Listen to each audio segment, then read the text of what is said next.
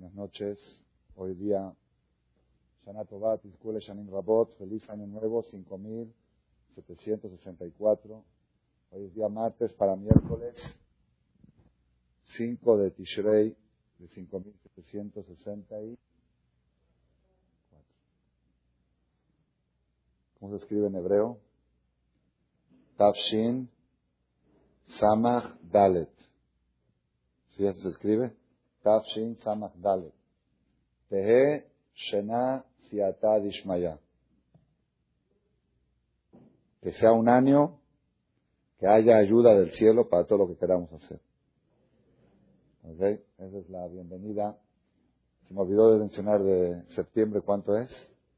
¿A quién le interesa, verdad, en estas fechas? Hoy es 30. 30 de septiembre del 03.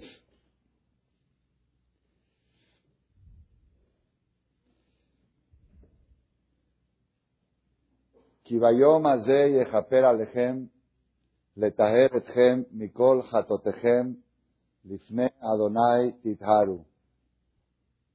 ¿Les suena conocido lo que dije ahora? Kibayom azeh.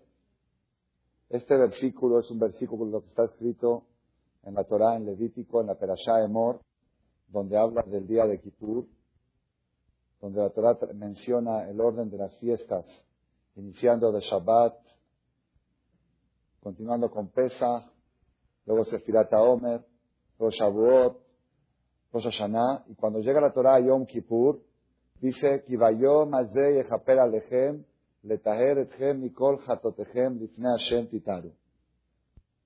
Este día Hashem les va a perdonar a ustedes para purificar a ustedes de todas vuestras faltas. Lifne Hashem Titaru. Delante de Dios se purificarán. Este versículo que mencioné recién, Bezrat Hashem, el día de Kippur, ustedes se van a acordar de mí. ¿Por qué? Porque ¿cuántas veces lo repetimos? ¿Ah? Aproximadamente 40 veces durante el Kippur Vamos a repetir este pasuk. Kiva yomazeh yechaper alechem letaher etchem mikol lifnea. ¿Se acuerdan o no? Desde la noche de Kippur. Lo decimos dentro de la amidad. Lo decimos en cada vayabor. Después de cada vayabor, es Rahum Bejanun Echapaim Kiva yomazeh yechaper alechem. Después de cada vayabor lo decimos al otro día en la Midá, en la Hazará, y lo volvemos a decir en el Musaf, en el Ceder Abodá del Cohen Gadol de Yom Kippur, cuando se abre el Lejal a la hora del Ceder Abodá, que nos echamos al suelo y Baruch en Kebot, ahí también lo repetimos varias veces. Quiere decir, quiere decir, si lo repetimos tantas veces, es un secreto, ustedes tienen que observar dentro del texto de los rezos de las tefilot, podemos descubrir los secretos claves para el éxito nuestro en este día tan trascendental, en este día de Yom Kippurim. ¿Qué tiene de especial este versículo? Que este día lo van a perdonar a ustedes para purificarlos de todos vuestros pecados. ¿Qué tiene de especial? Tiene algo muy especial. ¿Cuál es? Ese pasuk, ese versículo, está escrito en la Torah. Está escrito en el Sefer Torah. Y todo lo que está escrito en el Sefer Torah es emet. ¿Qué quiere decir emet? Verdad. Y si es verdad, Moshe emet, Betorato emet. Moshe es verdad y la Torah es verdad. La Torah no puede fallar. Dios cuando dice algo es emet. La bandera de Akadosh Barujú, la bandera de Dios es Emet. Y eso lo decimos en los rezos de Roshaná y Kippur. Betaher libenu leovdeja Emet, purifica nuestros corazones para servirte con verdad. Kiata Adonai Elohim Emet, porque tú eres un Dios Emet. Uzmar Jamalkenu y tu palabra es Emet. Entonces nosotros venimos con Dios y le decimos, ok, yo soy un pecador, yo cometí muchas faltas, probablemente yo sea un rasha, todo lo que quieras. Pero tú eres Emet, tú eres verdad. Y en tu Torah Emet dice, que este día vas a perdonar. Entonces, pues Dios no te queda de otra. Tú tienes que cumplir tu palabra. Y si tú no me llegas a perdonar hoy, pues la Torah está mintiendo. Porque la Torah dice que este día Dios los va a perdonar. ¿Ya vieron qué fácil se las puse? Está buena, ¿eh? yo sí, yo uso la estrategia. Yo llego a Yom Kippur, digo, mira Dios, yo no sé si, cómo me porté este año, yo no sé si se te suba, yo no sé si cumplí con tus expectativas que tenías de mí. Pero una cosa, en tu Torah escribiste, este día vas a perdonar. Mikol de todos vuestros pecados. Así que tú, cumple tu palabra. Tú eres Emet. ¿Está buena o no está buena? Ya. Ya pueden pasar muy tranquilos Yom Kippur. Pero viene Dios y dice, ok, entonces tú te estás agarrando de qué? De la palabra emet. Emet quiere decir es verdad. Y que lo que dice el Sefer Torah es verdad. Pues tú sabes que hay otras cosas que dice el Sefer Torah que también son verdad. Ahí dice, no comerás hazir. También eso es verdad. Ahí dice, el que profana el Shabbat, morir, morirá. Así dice, y eso es verdad también. Todo es verdad. No puedes, no puedes ser omnivalente. La verdad no es selectiva. O todo es verdad, o todo es mentira. Si tú llegas en Yom Kippur a exigir que Dios haga valer su palabra, Dios dice, ok, hago valer mi palabra, pero toda mi palabra no parcial. Ya no nos convino, ya no salió mal. Por ahí va la cosa. Quiere decir que nosotros, el día de Yom Kippur, si queremos salir adelante, una de las armas más poderosas es Emet. Emet quiere decir verdad. La palabra vale. Si tú prometiste que vas a perdonar, tienes que perdonar. Entonces, ¿qué te va a preguntar Dios? Te va a preguntar, ¿la palabra vale? Tu palabra también vale. Tu palabra también es emet. ¿Tú eres tan aficionado a la verdad? ¿O tú dices, nos vemos a las cinco y llega a cinco y media? ¿O tú dices una cosa y haces otra? Si tú quieres que yo haga valer mi palabra, pues tú haz valer la tuya. Pues tampoco ya no nos conviene, y menos en México, que tanto estamos educados a la informalidad. Aquí todo Aquí, oye, tú me dijiste tal cosa. Yo te dije, nada más te dije. Como una vez le preguntaba a una persona, tú me prometiste. Yo prometí, pero no prometí cumplir.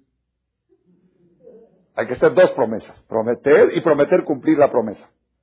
Y prometer cumplir la promesa de cumplir la promesa. Tres promesas necesita uno en México para poder salir adelante. Así con los trabajadores, con todo es un relajo. Acá se los hago jurar por el Sefer Torah. Es un templo, necesito Paquipur. Sí, venimos cuando. Emet. Esa es una de las primeras claves que tenemos nosotros para Yom Kippurim. Saber que en el resto de Kippur vamos a exigirle y a pedirle a Dios que haga valer su palabra. Ata Hashem Elohim Emet. Tú eres Dios Emet. Udvar Hamalkenu y tu palabra, nuestro rey, es Emet. Y por lo tanto, cúmplela. Tú dijiste en la Torah,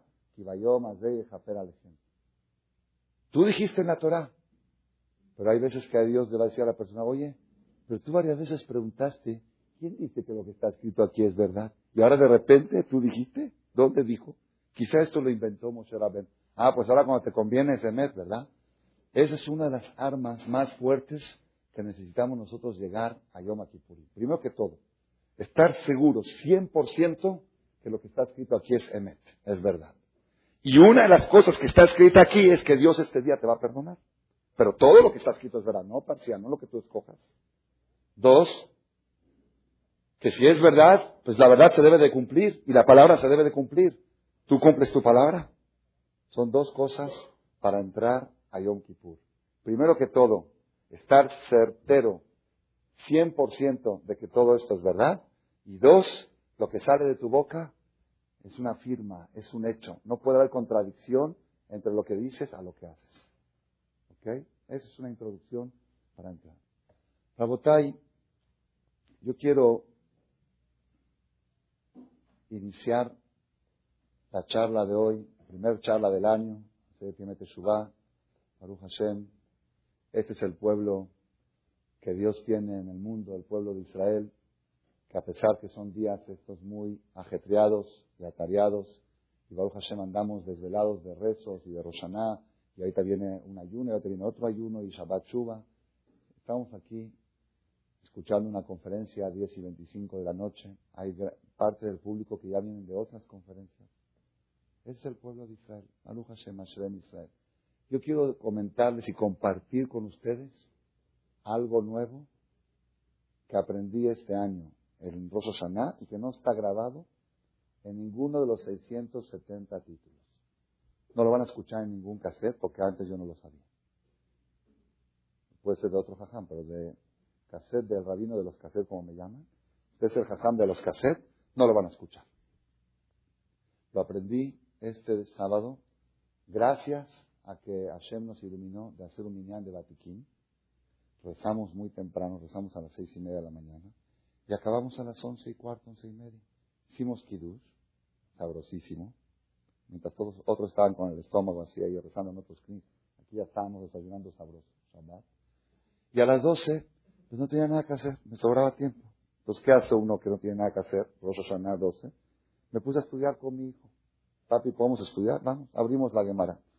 Y abrimos la Gemara y estudié una Gemara que yo creo que la habré estudiado en mi vida más de 20 veces. La habré estudiado y no me había dado cuenta de lo que les voy a decir ahora. ahora.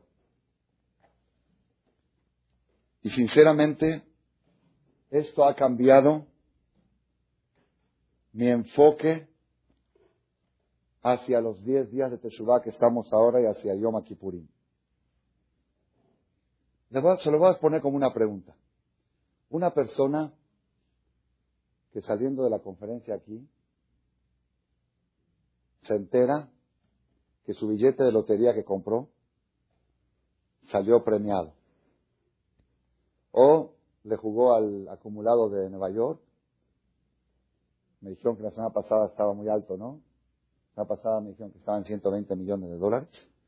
Así estuvo el acumulado en el loto de Nueva York.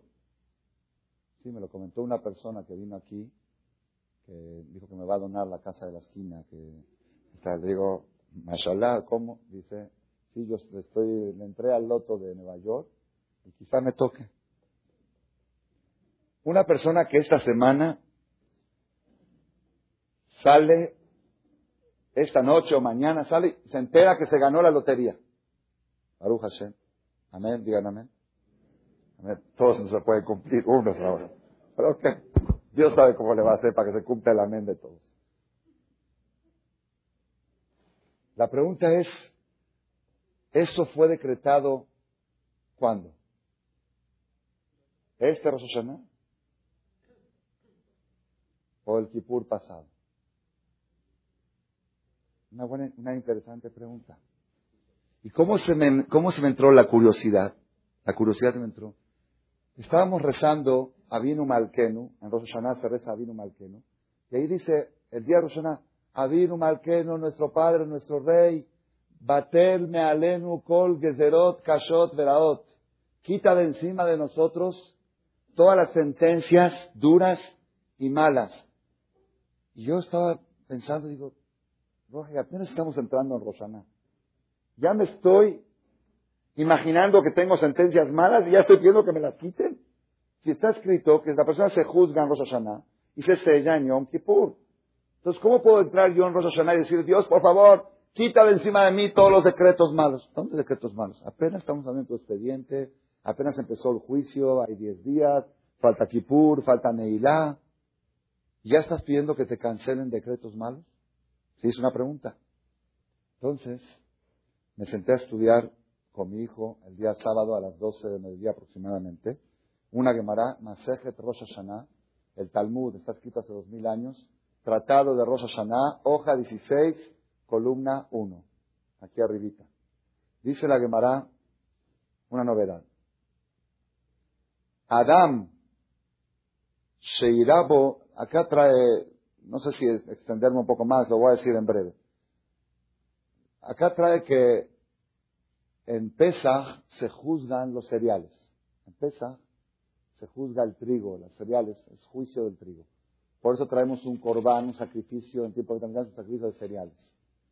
Pero hay una pregunta, pregunta a la Gemara, ¿cómo puede ser que se juzga el cereal si en Pesach los cereales ya están crecidos un 80%?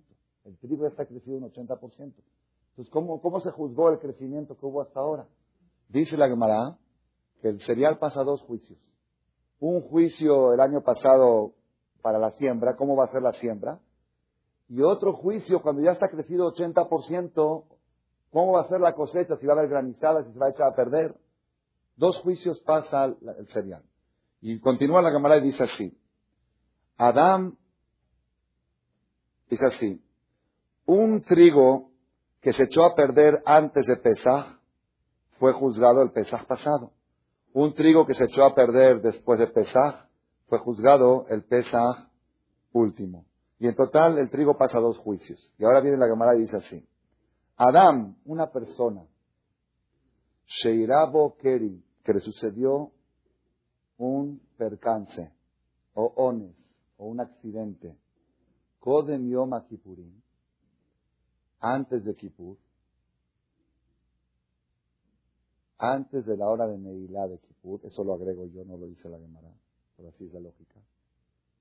Una persona que le pasó algo antes de la hora de Neilá de Kippur, Nidon le Sheabar. Eso pertenece al Kippur pasado.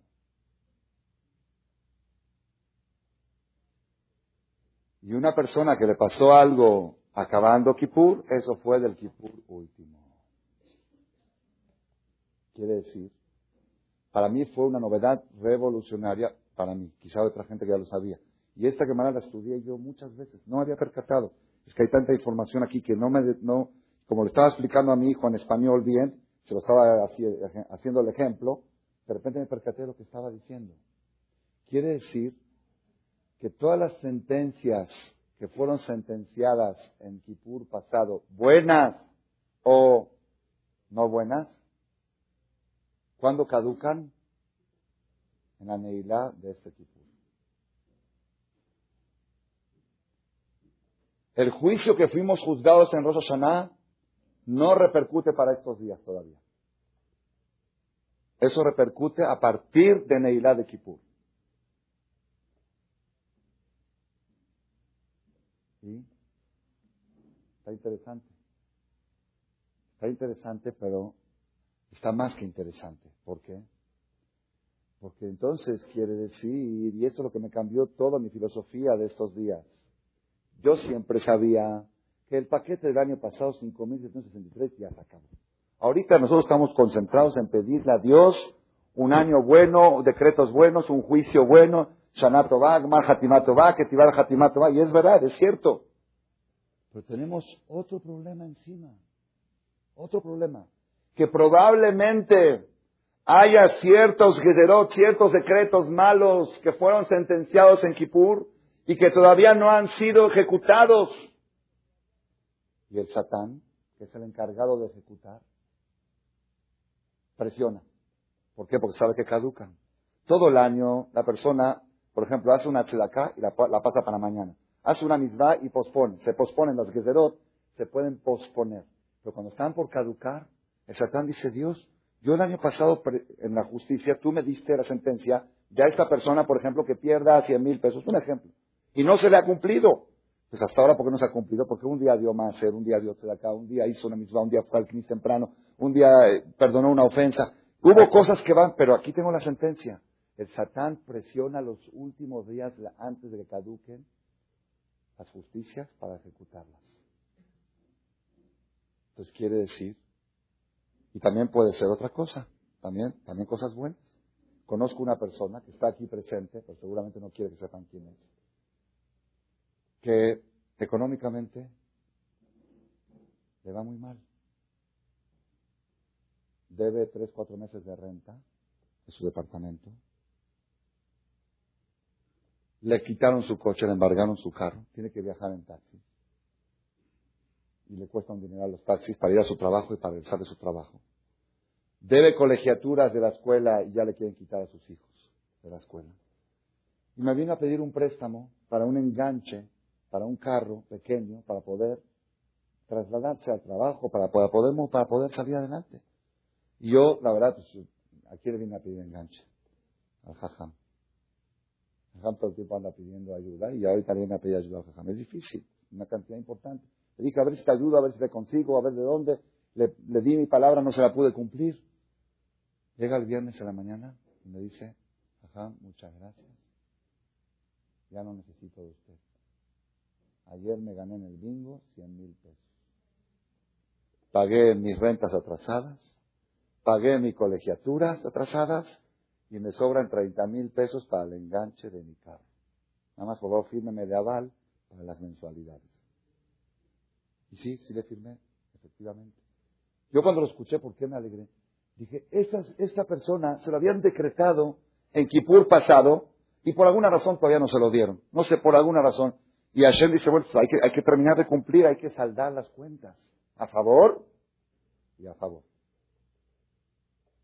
Todo hay que saldar. Entonces quiere decir, ¿qué aprendimos nosotros de todo lo que dije ahora, lo último que dije? ¿Qué fue lo novedoso para mí? Gran novedad para mí.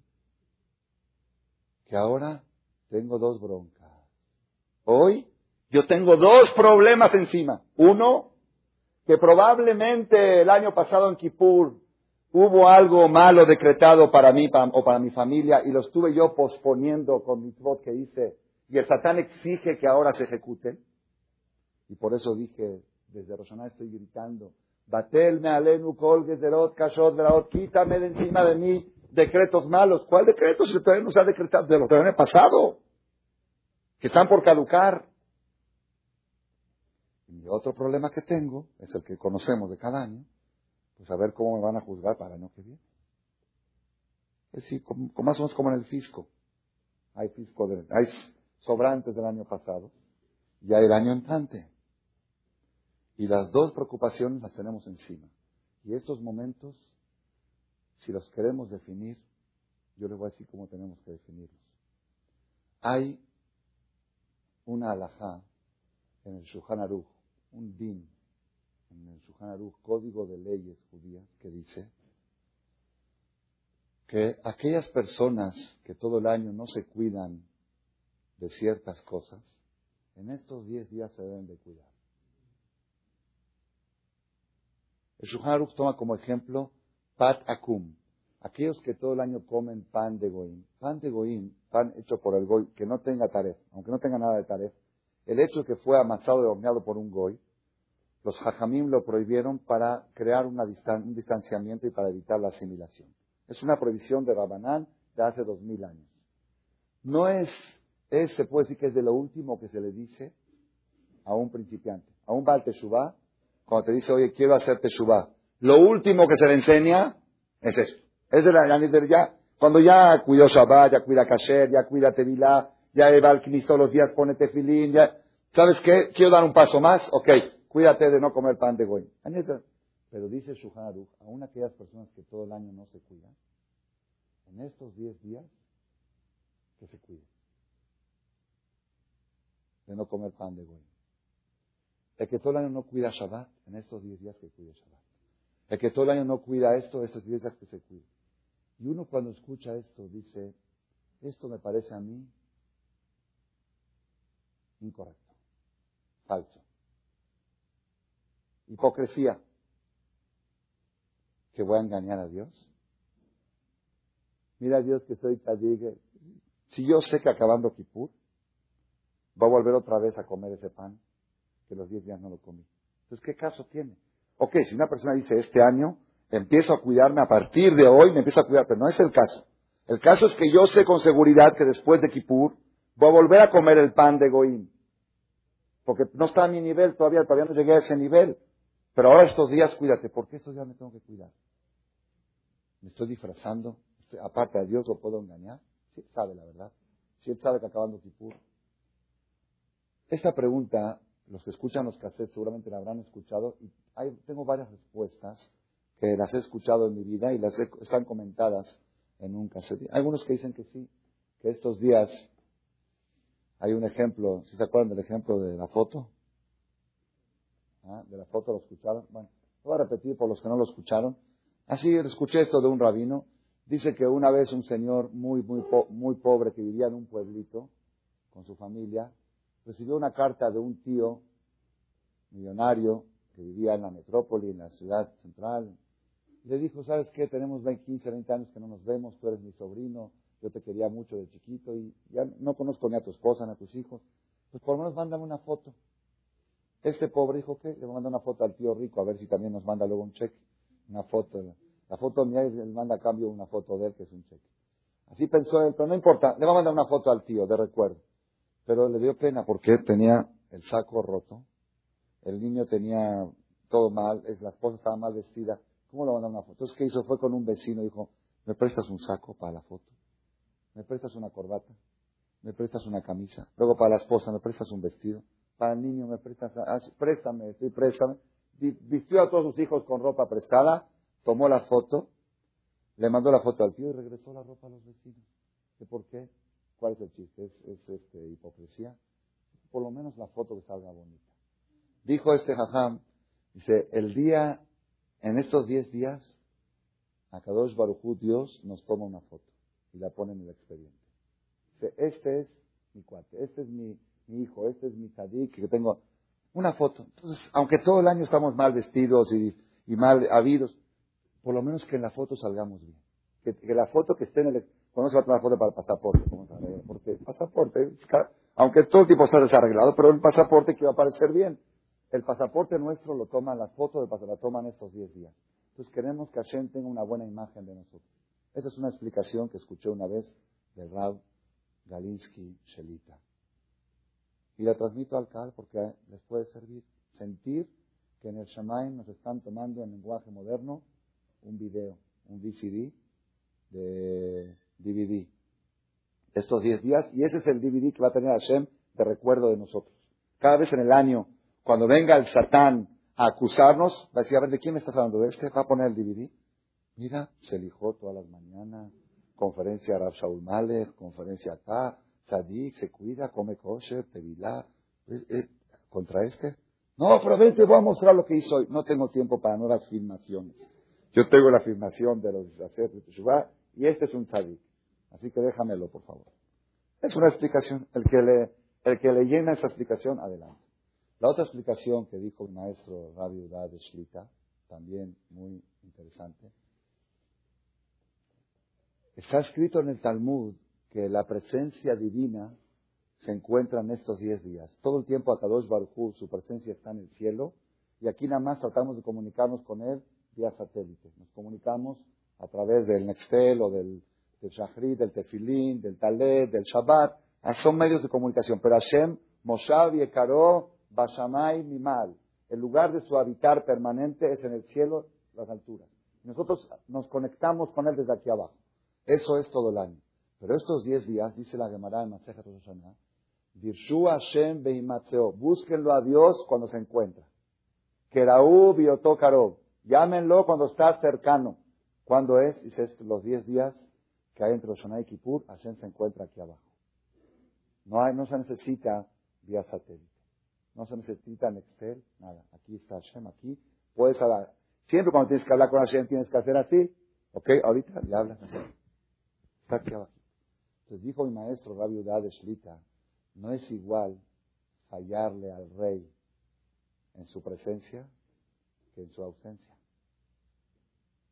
Si papá te dice, tu papá, vamos a tomar, papá te dice, hijo, te pido por favor, no te tomes eso, eso no es bueno para tu salud.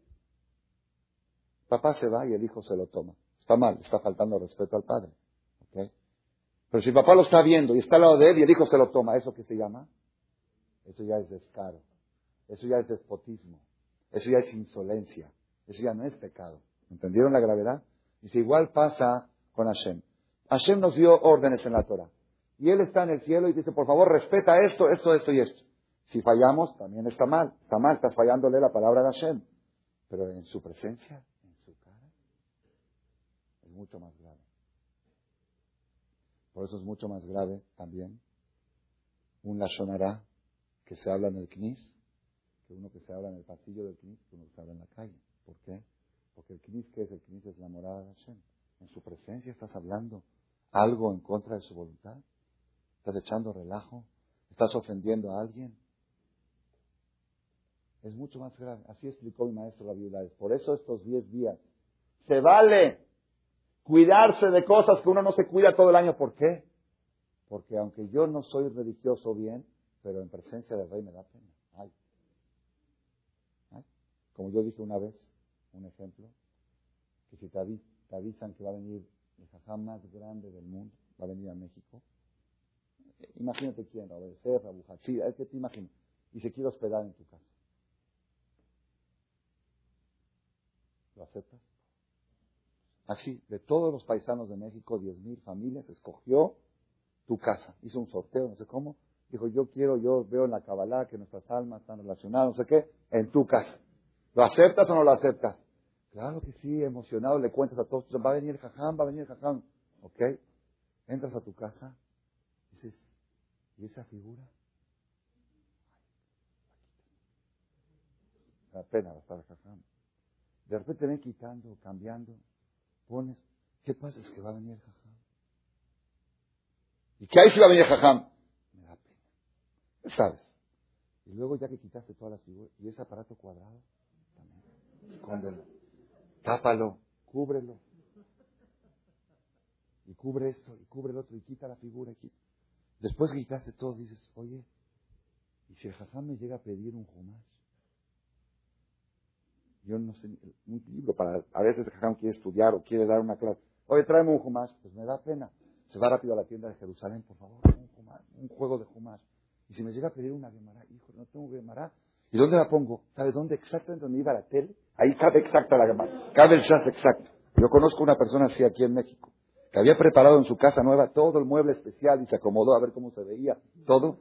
Y antes de inaugurar hizo Teshuvah. Antes de inaugurar alguien lo convenció Vas a entrar a casa nueva, no metas ese aparato cuadro. pero ¿qué hago con ese recuadro? Y yo te iba a decir lo que hacer. Te trajo un chat así de grandote y lo metió ahí, un juego de Gemara. Porque va a venir el jajam. Y pide prestado de uno una cosa. Y dame equipos y todos con kipá, ¿eh? Y cuidado, cuando venga el jajam no se puede decir, está el jajam. Y si hay alguien más que el jajam. Si es el Yahweh Naví. Si es un Malach Gabriel. O Malach Mijael o Malach Uriel que te va a venir a visitar, y si es alguien por encima de todo eso. Esos son los 10 días de Teshuvah. Los 10 días de Teshuvah tienes que sentir que la presencia divina se encuentra al lado tuyo en tu casa. Y todo lo que no harías ante la presencia de una eminencia espiritual, no lo hagas ante la presencia de Borela. El resto del año también la persona debe de sentir que Hashem lo está observando lo está observando desde lejos. En cambio aquí está al lado tuyo. Ay, es insolencia, es falta de respeto. Así explicó el maestro de Hades. Cita, ¿por qué estos días se vale disfrazarse de tzadik? Y hay gente que dice, yo no, yo no, a mí no me conozco, me han contado casos hay gente, hay señoras, por ejemplo, que en los días de estos días deciden vestirse con señor, con recato y se ponen peluques y después ya se van, oye, yo no soy de esas ideas. Si soy, soy, si no soy, no soy. A mí que no me vengan con cosas. No, estás equivocado. Eso es porque no viniste a la conferencia de Ramal. Pero ahorita que viniste a la conferencia aprendiste que no. Una cosa es no soy en la ausencia de Dios y otra cosa es soy respetuoso y por respeto a Hashem, estos días me comporto diferente. Porque Él está presente. Esa es la explicación que dio mi maestro. Ahora viene la mía. Ustedes escojan. Le dije la de la foto la de la presencia y la ausencia. Y ahora viene la explicación nueva que les voy a dar. ¿Por qué estos días se vale y se debe la persona de vestirse un saco que no le queda? Ya entendieron el ejemplo, ¿no? Se vale. De hacer cosas que no están en tu categoría. ¿Por qué razón? ¿Cómo? No, esas para Shavuot, esas no, no se adelante. Okay. Es verdad también, pero esas Rabotay, escuchen algo. ¿eh? Están eso es para Shavuot, eso es para Kabbalat Torah. Rabotay, hay un pasuk en la Torah, un versículo en Deuteronomio, en la Perashá Kitetse, que dice así: Kitetse mahanea lo cuando salgas a la guerra contra tu enemigo, Benishmarta Mikol Davarra, te debes de cuidar de cualquier cosa mala. ¿Qué quiere decir te debes de cuidar de cualquier cosa mala? Inmediatamente después, dice la Torah, si llega a ver un hombre que está impuro por polución nocturna, debe de purificarse, meterse a la tevilá, como dice la Torah.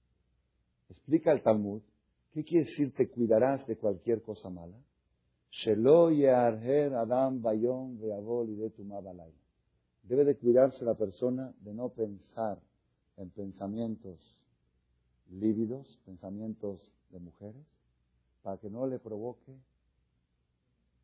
Zera la desperdicio del semen en la noche, que es uno de los pecados más graves. Cada gota de semen es una vida y desperdiciarlo es muy grave. Entonces, que la persona sea precavido y que no piense de día cosas que no debe pensar, que no vea lo que no debe de ver, para que en la noche no tenga accidentes. De cada gota de semen se crea algo. O se crea un bebé, o, si fue desechada en un lugar incorrecto, se crea un ángel negro. Ángel negro, ángel acusador, que exige que el papá lo mantenga. ¿Quién es el papá? Pues el dueño de esa gota, el que lo engendró. ¿Y cómo se mantienen esos ángeles? ¿Cómo se mantienen? ¿Cómo? Enfermedades, pleitos, pérdidas financieras, todo lo que es destrucción y maldición es el alimento de esos ángeles. Ellos comen, eso es lo que ellos comen. Ellos comen la salud de la gente, comen la parnasá de la gente, comen la paz de la gente. Y el progenitor debe de mantenerlo. ¿Quién es el progenitor? El que ese semen le pertenecía a él. Por eso la costumbre nuestra de la, mayoría de las comunidades sefaradíes es que los hijos, después de 120 años, no acompañan al papá en su último camino. No van al panteón los hijos, el día del entierro. Así es la costumbre Halevi, Shami, de, de, la mayoría de las comunidades sefaradíes. Y de muchos ashkenazim también, los que van según la Kabbalah, también se cuidan. ¿Por qué? Porque cuando van los hijos atrás del, del cuerpo del padre, van los otros hijos también. Van los otros hijos. Miles de ángeles negros van atrás, pues también son sus, hijos. Y si los hijos físicos llegan a gritar en algún momento, papá, papá, como, como suele suceder, pues también estos gritan papá, papá, y es muy negativo para. Por eso mejor que, anuncian. Yo estuve una vez en un entierro en Israel, en Albayá, anuncian, los hijos no van. ¿A qué se refieren? A los hijos físicos y a los otros hijos. Nadie, los hijos no van. Dice la Torah, cuando salgas a la guerra, cuidado de no pensar en mujeres en el día para que no tengas polución en la noche. Por si vas a tener este tipo de pecados, y Dios se va a voltear de ti, Dios va a ver una situación negativa en este aspecto y se va a voltear de ti dice. Otra explicación dice el Talmud. Cuando salgas a la guerra, Mahane lo deja de Nishmartan y Kol Dabarra. ¿Qué es Dabar? Dabar quiere decir cosa mala y Dabar también quiere decir palabra mala. Cuando salgas a la guerra, cuidado de no hablar la sonará. Porque si hablas la sonará, Dios se puede voltear de ti también. Y la pregunta que todos preguntan, Ah, entonces todo eso es cuando uno sale a la guerra. Cuando uno sale a la guerra se tiene que cuidar de no pensar en mujeres. Cuando sale a la guerra se tiene que cuidar de no hablar la sonará. Pero normal, normal, no hay problema. Aunque hay gente que toda la vida, cada día que se levantan en la mañana, salen a la guerra. con la suegra, con la cuñada, es día de guerra. Es, una persona me dijo, si la vida sería muy pacífica, es muy aburrida. Sí, hay gente que se aburre, ya tiene mucho tiempo que no se pelea con nadie, y, está muy aburrido. Tiene que, qué bueno que llegó la Rosana y pura que hay muchas, muchas ocasiones para agarrarse con alguno de los familiares. No es así. Pero ¿por qué la Torah dice, cuando salgas a la guerra, cuídate de tal cosa? Cuando salgas a la guerra, cuídate de cual cosa. Porque dice Rashi, comentarista número uno en la Biblia, Mikan Satan Mekatreg Beshaat Sakana. El Satán tiene fuerza de hacer daño cuando la persona se encuentra en peligro. Cuando la persona está en una situación de peligro, cuando la persona está en la ciudad normal, una vida normal, no en situaciones de peligro, entonces tiene una cierta protección divina, está protegido. Cuando está en una situación de peligro y requiere de un milagro para salvarse, en ese momento se llama que su expediente está abierto. Cuando el expediente está abierto, estamos en un problema. Por eso la Gemara dice, Leolam al Yahnis Adam Sakana. Que la persona se cuide mucho de no meterse en situaciones riesgosas, de no ir en el periférico a velocidad alta, de no aventarse, ¿cómo se llama este juego del, del, Six Flags? El que se echan de ese. ¿Ah? Ok. No te metas en situaciones de peligro. ¿Por qué? Porque cuando la persona se mete en una situación de peligro, necesita una protección especial. Necesita que Hashem le mande guaruras para, para protegerlo. Entonces, cuando van a mandar la orden, mándenle unos malajín especial que lo cuiden. Vienen y dicen, espérate, ¿por qué? A ver, abre su expediente. A este vas a mandar malajín. No conviene, no conviene. Por eso dijo, una vez le preguntaron al Hazonish, ¿cuál es el Eter? ¿Cuál es el permiso de viajar en avión mientras se puede viajar en barco?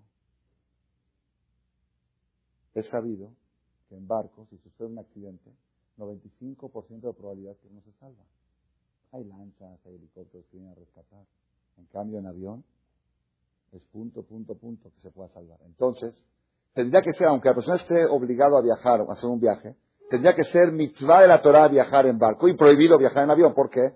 Porque en barco el riesgo es muchísimo menor. Buena pregunta. ¿Qué contestó el Hadonish? Más vale un riesgo mayor, tiempo menor, que un riesgo menor, tiempo mayor. Es mejor estar en un peligro más grave, pero menos tiempo, que estar en un peligro más leve, pero más tiempo. ¿Cuál es la idea? Porque cuando estás en peligro, tu expediente está abierto. Y tenemos que procurar que se cierren los expedientes, que no estén abiertos. Cuando está abierto, estamos en un problema, es un problema. Cuando tienen las maletas abiertas en la aduana, ¿Qué es lo que estás esperando nada más? Que cierre.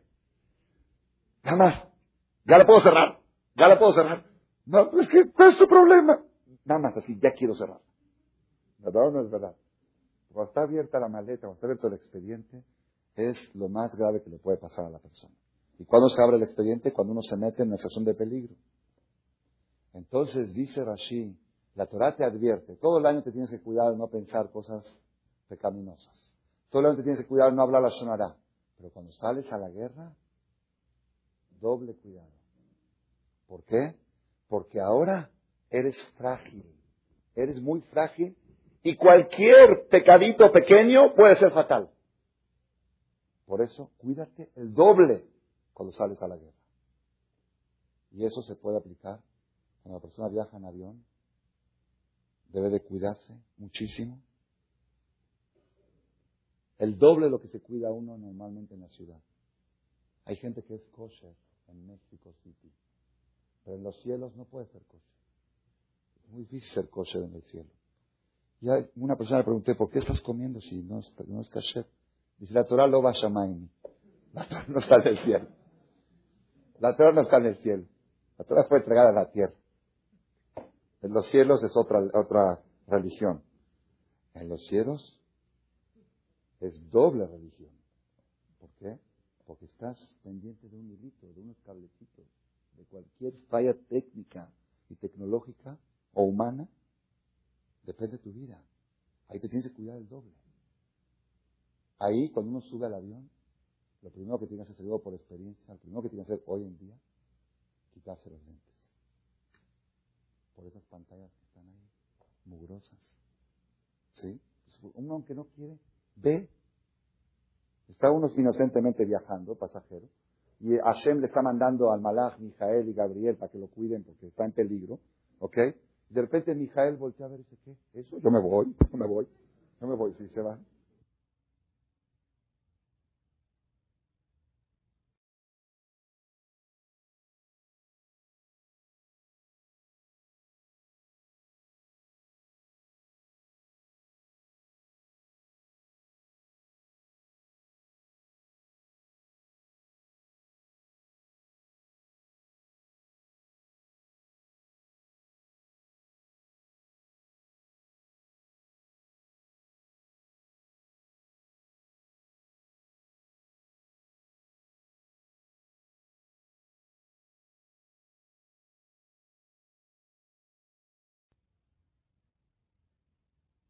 Teilín, Torah, Kosher, se trae su tortita, su...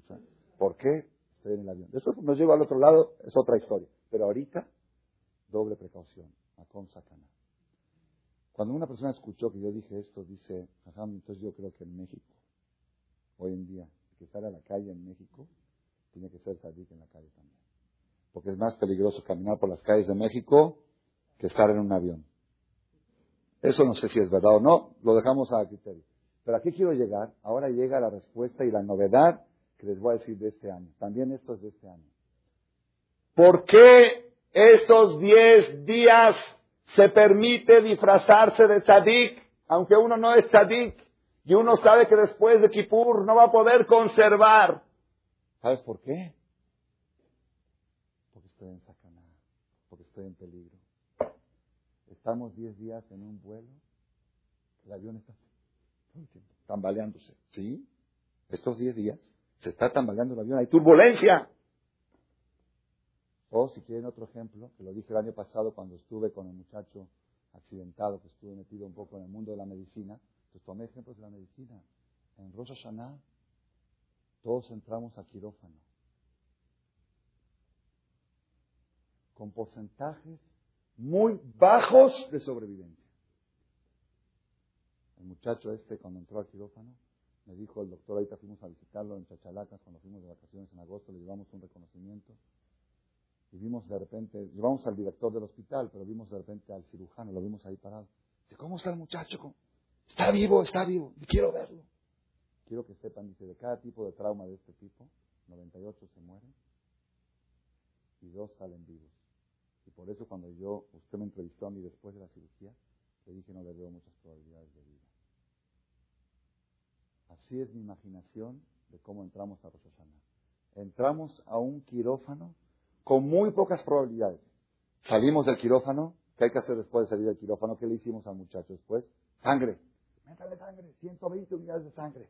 Inyectarle O positivo, O positivo. ¿Qué es O positivo? Tefilín, talet, chelijot, sangre, hay que meterle sangre después de salir de Rosh Es lo que están haciendo todos ustedes estos días. Me consta. Todo el mundo anda buscando mitzvot, van a una conferencia, van a otra. De acá por acá, de acá por allá, Selijot acá. Mashallah, tenemos el Selijot repleto en las mañanas. La gente está buscando porque hay que inyectarle sangre a este paciente que acaba de salir del quirófano. Y el Yom Kippur entra por segunda vez hacerle la curación final. Y después se nos llama Rabbi en Simchat son los últimos ajustes del, paciente. Esa es la situación que estamos. Ah, estamos en un peligro tan grave. Estamos, y como dijimos al principio de la charla, tenemos dos paquetes encima. El Kipur pasado, que no sabemos qué, y el Roshaná entrante, que nos juzgaron, y a ver cómo, a ver cómo va a salir. Tenemos dos problemas.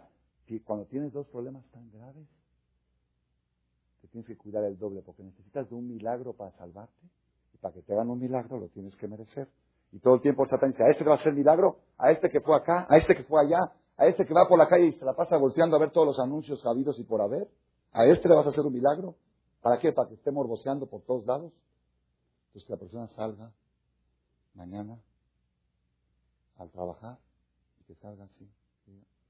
Oye, ¿no viste eso? ¿Cuál es eso? No me interesa, yo ahorita voy a mi trabajo. Pero tú eres, ya te hice, ya una, una conferencia de Marcela, ¿ya te hizo fanático? ¿Ya te hizo exagerado? No, no, no, no. no. Prácticamente me abrieron los ojos y me, me demostraron que cuando estoy en peligro tengo que tener doble cuidado. Y ahora estoy en peligro. Estoy en peligro porque necesito un milagro en Yom Kippur. Esa es la, la filosofía que debe llevar la persona en estos días. Moray Brabotay, tenemos que tomar. Hay una Gemara que dice, en Maseje Rosh que la persona es juzgado según mayoría. Mayoría. ¿Qué mayoría? Si tiene mayoría de mitzvot, se considera tzadik. Una persona que en el año tuvo 375.837 obras buenas y 375.836 obras malas. Calificación, tzadik. No quiere decir que le van a perdonar, se tiene que pagar la deuda, esta parte, pero ya entra como tzadik, entra el juicio como tzadik. Una persona al revés, que tiene 375.000 malas y una menos buena, está calificado de rasha. Y por una. Así, así Igual como en las elecciones de Estados Unidos, las últimas que hubo. ¿Se acuerdan, no? Las de Bush y Al Gore. ¿Cómo contaban los, votos? Así, pues miraban. Era por uno. Por uno, este es presidente, otro es presidente. ¿Y qué pasa si tiene exactamente igual? 365.637 votos y 375.637 averot. Exacto igual. Pues va al inicia en Roshaná, escucha Shofar, ya tiene una misma más. Voltea a ver a las mujeres, una vez, otra vez en pareja. Sí, así pasa lamentablemente. Va, va, va y viene. A ver quién gana. Y el Satán todo el tiempo quiere que le, eche más ganas a las mujeres. Y el, el trato dice, no, échale a la tefilá para, para desnivelar. ¿Qué pasa si una persona está exactamente parejo? Exactamente igual. La Gemara dice que aquí se aplica la misericordia divina. La misericordia divina que hace, quita los primeros dos pecados de abajo de la báscula, Ma'avir, Rishon, Rishon. Los primeros dos pecados que hizo, pero los quita y automáticamente desnivela la balanza de los mitzvot favorable. O hay otra versión que dice, como hacíamos antes cuando íbamos a despachar equipaje en los aeropuertos y teníamos sobrepeso, exceso. ¿Saben cómo se hacía o no saben? Esa me la acuerdo de chiquitos. Poníamos el pie en la báscula ahí abajo. las básculas que venían así, entonces el otro no veía. En el mostrador, el otro está del otro lado, ponías el pie, ponías la maleta que se vea 20 kilos, y había 70 kilos, pero tú con el a Kadosh Baruj no sea abón, carga el pecado. Carga el platillo de los pecados para que se vea más pesada. Eso cuando, cuando la persona es exactamente en el medio. Porque Hashem dice, Jazito, se esforzó tanto, ¿ok? Y por una la va a perder, no merece. Ya, esa es la misericordia divina. Está muy bien. Eso yo lo sabía 30 años, lo estudié desde chiquito.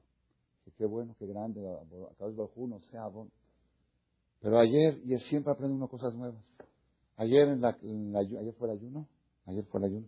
Ayer en la clase del ayuno abrimos un libro, estábamos leyendo, y trae, en nombre de Maimónides, que dice que esa conducta de Dios que quita los primeros dos pecados para que desnivele la balanza, o que carga la...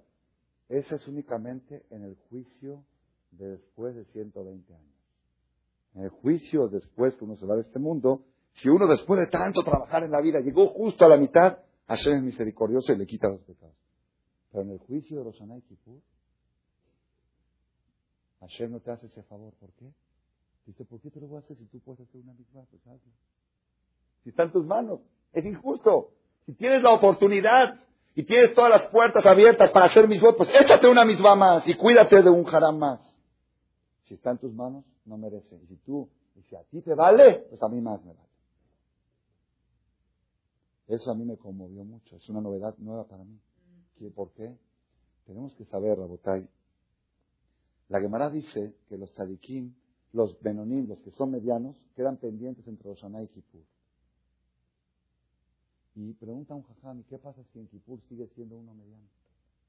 Sigue uno en el medio. Sigue exacto, mediano. Dice, es imposible. Es imposible llegar en Kippur con la báscula mediana. ¿Por qué? Porque el pecado de no aprovechar estos días y no hacer teshuva en estos días desnivela la balanza. Es tan fácil estos días hacer teshuva. Está tan cercano a Hashem. Está todo tan, tan con tanta facilidad y no lo aprovechas. Es lo más grave de los, el más grave de los pecados. Así leímos en el libro ayer, en la clase que vimos, que a partir de los Oshaná todos los portones del cielo se abren, todos, todos, lo que quieran, lo que quieran. Nada más se abren los portones y te dicen, Fadal, no te metes, tú tienes que entrar. Pero los portones están abiertos. Oye, pero yo estaba ahí y nadie me metió. Nadie te va a meter. Te dice, bienvenido, puertas abiertas. Pero nadie te va a meter, tú te tienes que meter.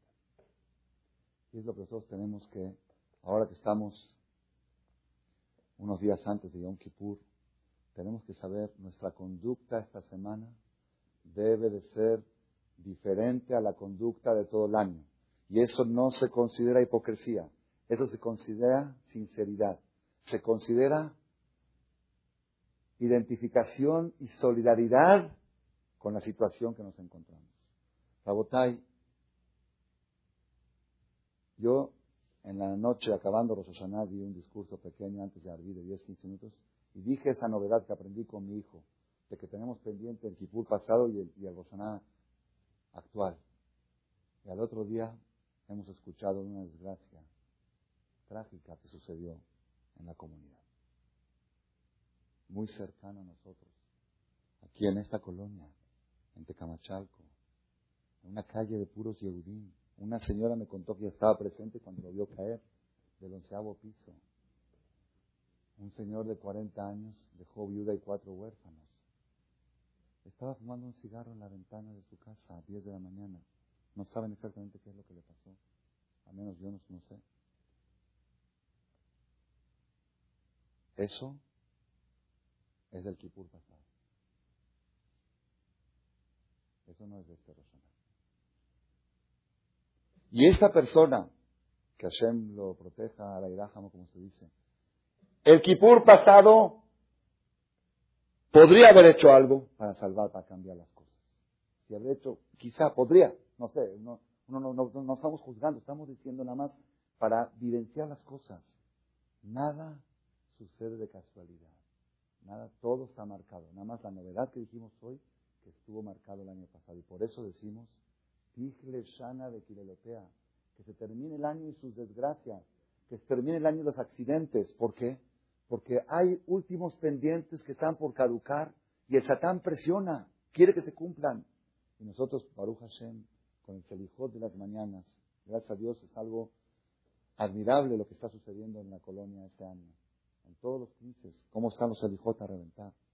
Eso ayuda, Hashem dice, bueno, hoy, hoy no puedes, mira, hoy con separó Ustedes saben, uno de los, premios más grandes que Dios nos ha premiado estos días, ¿saben qué es? El clima. El clima. ¿Saben este frío que está haciendo? Y a las 7 de la mañana, cuando está calentito uno en la cama, sabrosa, la mejor hora de dormir, más sabroso, quitarse la cobija y decir, ¡Selijot! Sarijot ni Sarijot. Mira, mira, está oscuro, y está nublado, y está lloviendo, y hace frío, y estoy calentito. ¿Saben cuánto vale eso? Es un premio de Borolán. ¿Por qué? ¿Saben por qué es un premio? Porque le funza Aragra, según el esfuerzo, es el valor de las acciones. Y un Selijot con este clima vale cien veces un Selijot con clima normal. Como ayer nos quiere tanto, nos mandó estos días un clima pesado. Me dijo una persona, dice, Rosana, una persona que no sube en coche, así debe de ser, un yehudí normal. ya está cerrado, una persona que no sube en coche. Hay que agarrar. En vez de que sea raro otro. Una persona de normal, un yehudí normal, como una persona un día me dijo, Yo no soy religioso, yo soy normal.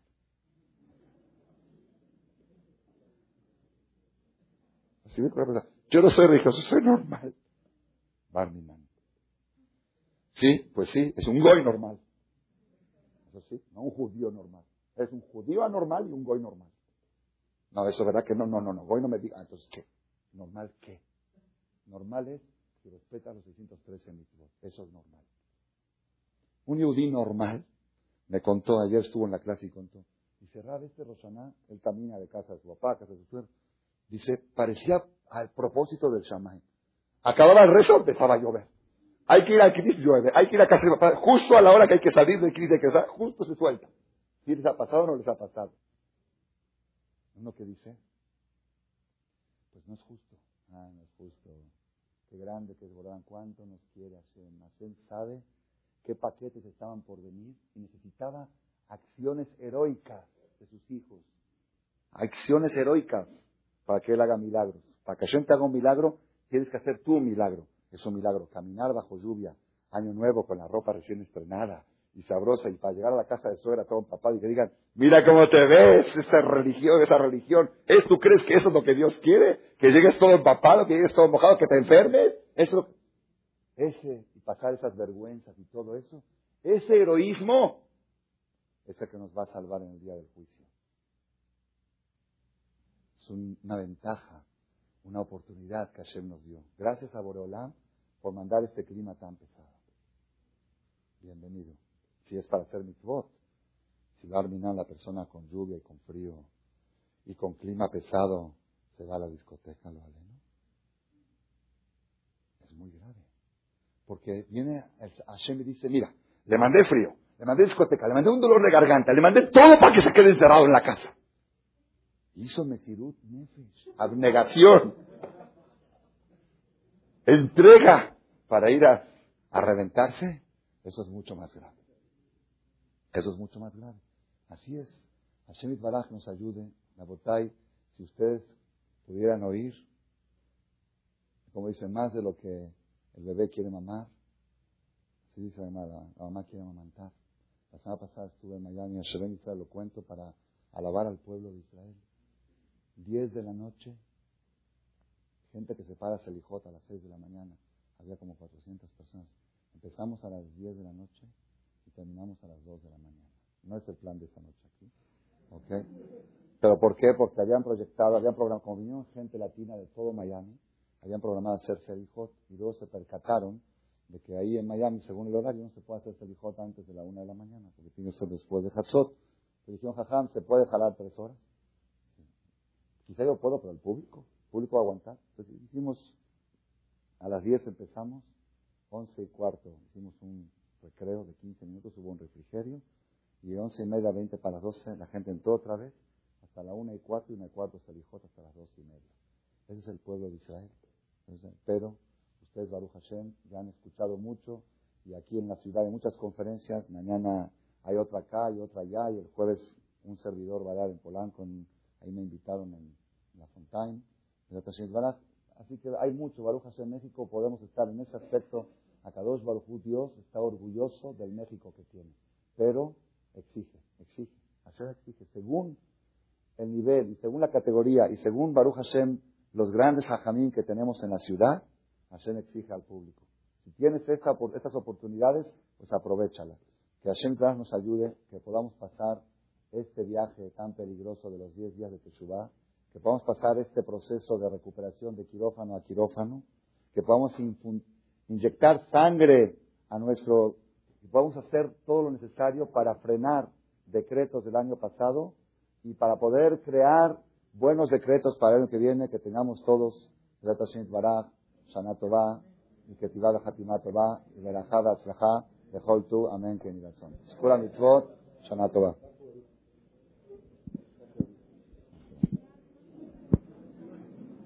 En la Fontaine, la Fontaine entre Masalit y hay uno nuevo, no, es uno nuevo, Mahora Corazón.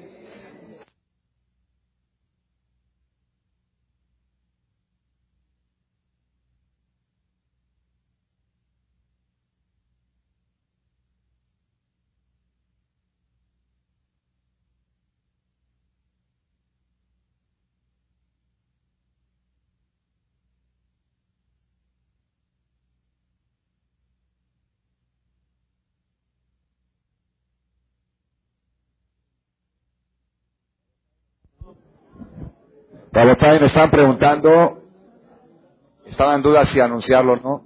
Para los que están por aquí cerca y quieren venir a rezar a este de Knis en Yom Kippur, tenemos este año Minyan de Vatikin. Vatikin es a las siete y media a Si hace frío y llueve, más sabroso.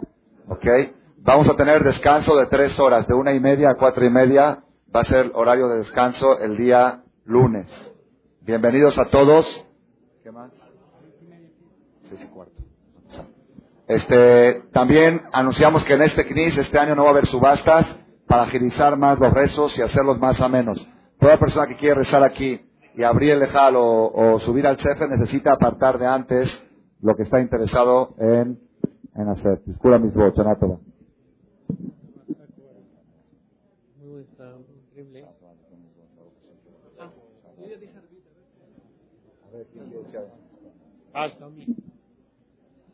Bueno, bueno. El que no ha dicho Arbit y quiere aprovechar la oportunidad, se solicita un Hazán, alguien que sepa decir fuerte, Hazán de Arbit. ¿Tú te animas? Órale. Un Sidur, por favor, Pepe.